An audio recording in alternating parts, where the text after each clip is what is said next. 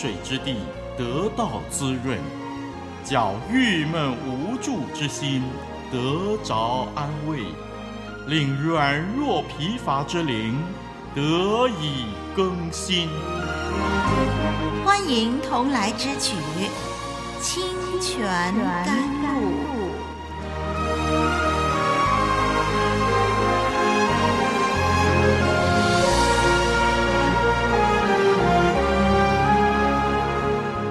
很高兴跟你一块儿学习神的话，弟兄姐妹，网络上的朋友，我是你的好朋友丽文。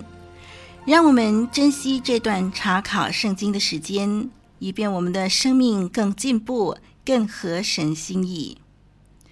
上一集我们从创世纪二十二章研究到亚伯拉罕献以撒的事迹，在千钧一发之际，亚伯拉罕的刀险些落在以撒身上。忽然，耶和华的使者从天上阻止了他，不许他伤害以撒。好，让我们今天详细的来分析经文内容。我们先一起翻开圣经，诵读今天的经文。那是在创世纪二十二章十一到十九节，请我们读创世纪二十二章十一到十九节。耶和华的使者从天上呼叫他说：“亚伯拉罕，亚伯拉罕。”他说：“我在这里。”天使说：“你不可在这童子身上下手，一点儿不可害他。现在我知道你是敬畏神的了，因为你没有将你的儿子，就是你独生的儿子留下不给我。”亚伯拉罕举目观看。不料有一只公羊，两脚扣在稠密的小树中，亚伯拉罕就取了那只公羊来献为燔祭，代替他的儿子。亚伯拉罕给那地方起名叫耶和华以勒，直到今日，人还说，在耶和华的山上必有预备。耶和华的使者第二次从天上呼叫亚伯拉罕说：“耶和华说，你既行了这事，不留下你的儿子，就是你独生的儿子，我便指着自己起誓说：论福，我必赐大福给你；论子孙，我必叫你的子孙多起来，如同天上的星、海边的沙。”你子孙必得着仇敌的城门，并且地上万国都必因你的后裔得福，因为你听从了我的话。于是亚伯拉罕回到他仆人那里，他们一同起身往别是巴去。亚伯拉罕就住在别是巴。好，我们读到这儿，在第十一节。当耶和华的使者从天上呼叫亚伯拉罕说：“亚伯拉罕，亚伯拉罕。”首先，这个呼叫反映出二十二章的第一节的呼召。在第一节，神也是这样的呼叫亚伯拉罕，而当时亚伯拉罕回答说：“我在这里。”那个时候，第一节神呼叫他的目的。为的是要吩咐他把儿子献为燔祭，而现在在这里第十一节却是要他住手。这里重复的呼叫亚伯拉罕，亚伯拉罕，表示事情的紧迫性，因为只要再慢一秒钟，说不定刀已经落在以撒身上了。我们看到第十二节。天使命令亚伯拉罕不可在这童子身上下手，一点儿不可害他。这个呢，就跟第二节的吩咐相反了。此时此刻，亚伯拉罕清楚知道，献以撒为燔祭只是属于试验性质。实际上，神对于献人为祭完全不感兴趣。神不是真的要夺去以撒的生命，神只是要亚伯拉罕愿意把这条生命也献给他，以表示他的服从。接着，天使代表神以第一人称发言宣告。天使说：“现在我知道你是敬畏神的人，因为你没有将你的儿子，就是你独生的儿子，留下不给我。”这个“现在我知道”这个措辞是非常有意义的。Westerman 指出，这句话通常是在人亲自经历了神救赎的果效而发出的快乐欢呼。其实这句话，现在我知道是人在亲自经历了神的救赎的果效以后呢，人发出的这种快乐欢呼，说：“现在我知道神的大能等等。”比如说吧，当人在危险当中，在紧要关头，忽然间有了一个大转机，以致人就发出内心的说：“现在我知道我的神是何等有能力，他拯救了我。”就是这样的一个意思啊。我们还可以参考圣经里面其他的经文啊，比如说诗篇二十篇第六节，诗篇五十六篇第九节，还有出埃及记十八章十一节，列王记上十七章二十四节。让丽文重复一遍，你可以参考呢诗篇二十篇第六节、五十六篇第九节，还有出埃及记的十八章十一节、列王记上的十七章。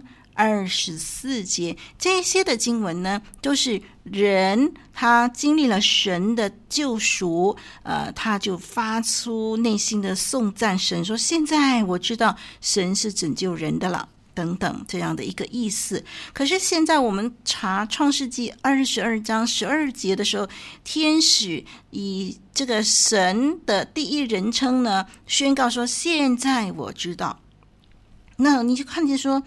因着一个敬虔的人亚伯拉罕胜过试验，带给神极大的喜乐，就像人经历了神的救赎恩典，所以人有一种很大的喜乐，说：现在我知道神是拯救我的。现在神自己呢，反过来是神自己说：现在我知道你是敬畏神的人。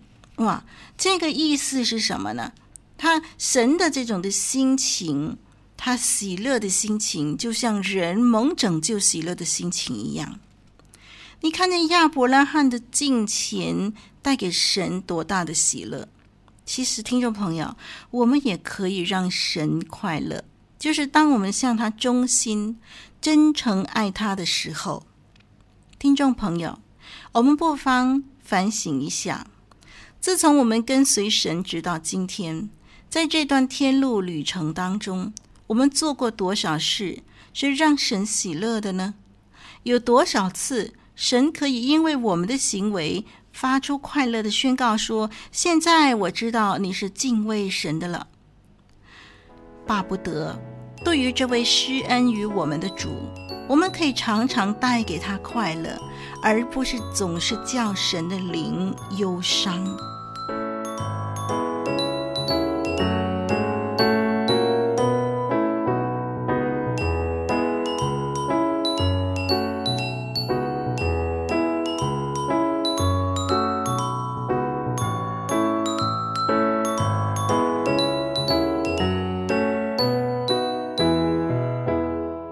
想抒发您收听节目的感想心得吗？嗯，欢迎来信寄到以下电邮地址：t h u e k 二零零四 at yahoo dot com。我们期待您的分享哦。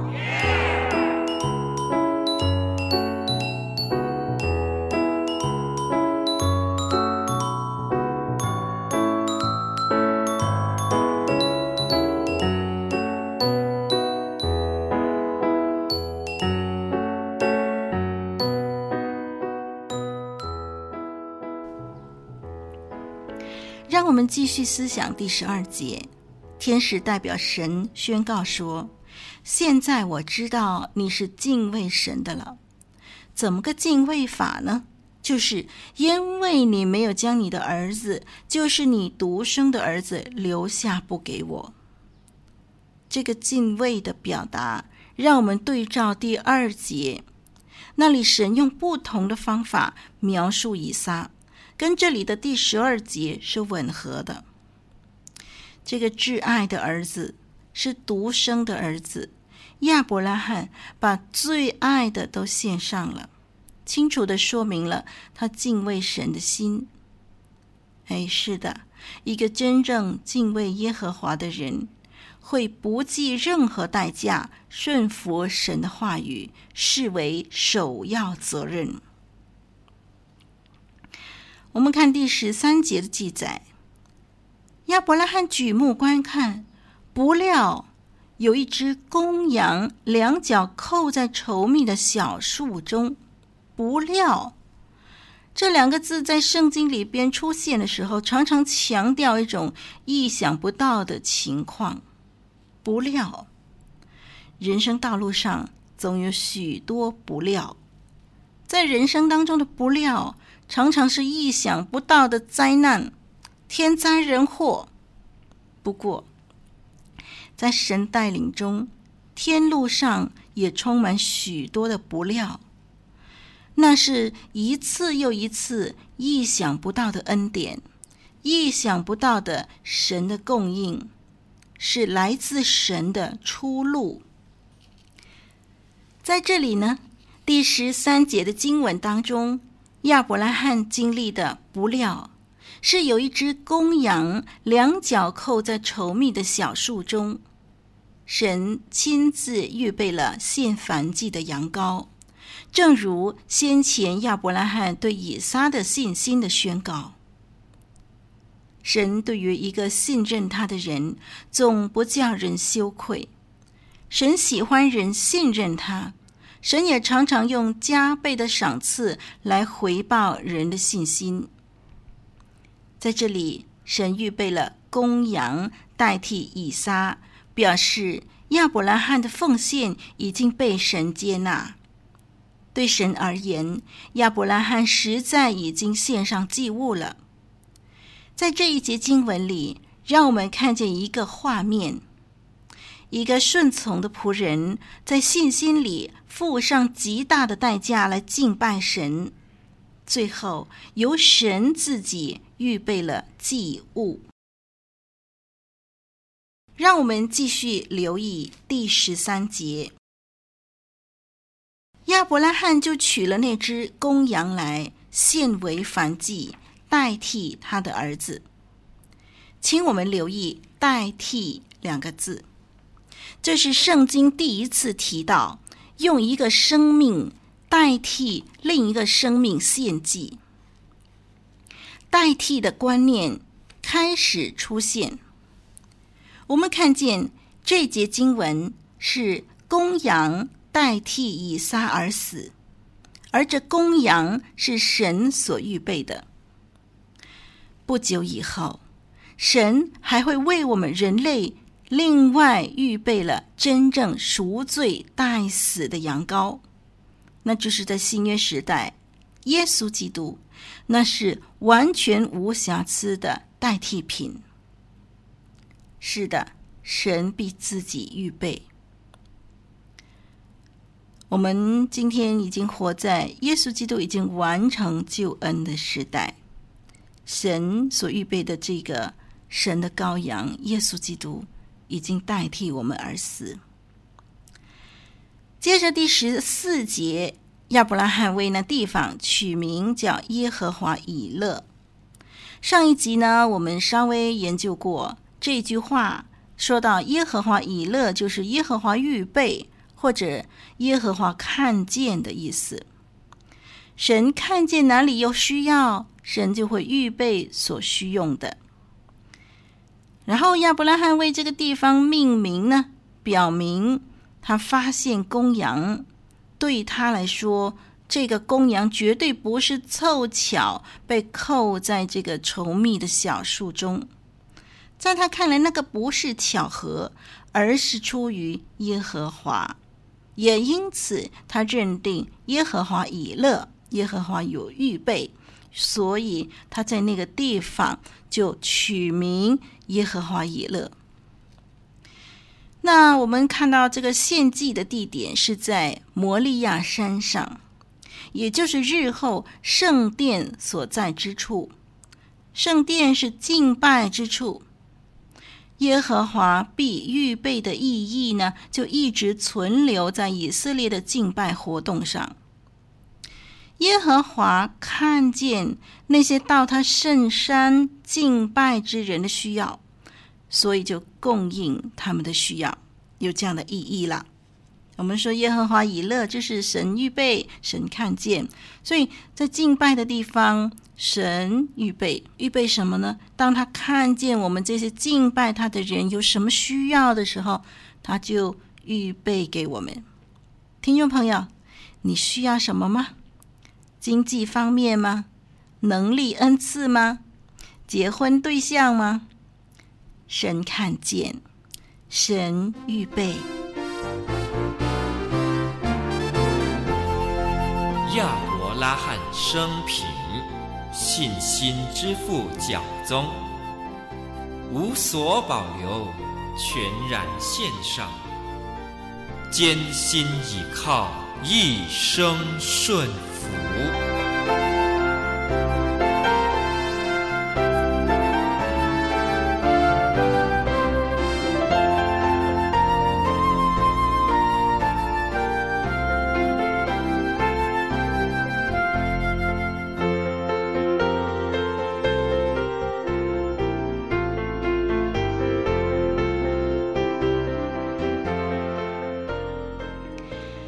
我们看第十五节到第十九节。耶和华的使者再次从天上呼叫他，重述以往几次祝福的内容。这个重申应许和以往不同的是，这次加上了庄严的启示。神指着自己启示，因为除了神自己以外，没有更大的名，他可以指着启示。神的应许再次得到确认。神显然觉得这是，呃，再次向亚伯拉罕保证的适当时间。关于以撒的命令，并没有改变神先前定下的计划。神的使者宣告说：“因着亚伯拉罕的顺服，神必定会继续赐福给他。”按照以前的应许，赐他许多的子孙，叫他的后裔多如天上的星和海边的沙。从以色列的历史来看，在所罗门统治时期呢，至少部分应许是应验了。我们可以参考《列王纪上》第四章二十节，《列王纪上》第四章二十节那里记载说，犹大人和以色列人。如同海边的沙那样多，都吃喝快乐。我们看见关于这个应许的内容有一些的增加，在这个十五到十九节里头，我们看见说，呃，这个应许啊，不单是亚伯拉罕的后代要众多，还有呢，他们必得仇敌的城门。从国家的角度而言。亚伯拉罕的后裔将战胜迦南人。亚伯拉罕得到神这种的保证，必然安心下来喽。随后，亚伯拉罕就和以撒以及两个仆人就启程回到别是巴去。弟兄姐妹，我们向神付出什么呢？神认识他的儿女，神知道每个人内心的想法。他关心我们的一切。在罗马书第八章三十二节，保罗指出，神所做的牺牲是他没有留下他唯一的儿子耶稣基督，而是为我们众人舍了他的独生爱子。听众朋友，神既然没有留下他的儿子，他当然也会将万有赐给我们了。感谢神，让我们好好的爱他、侍奉他。好，我们就研究到这儿吧。我是您的属灵伙伴丽文，下一集再会。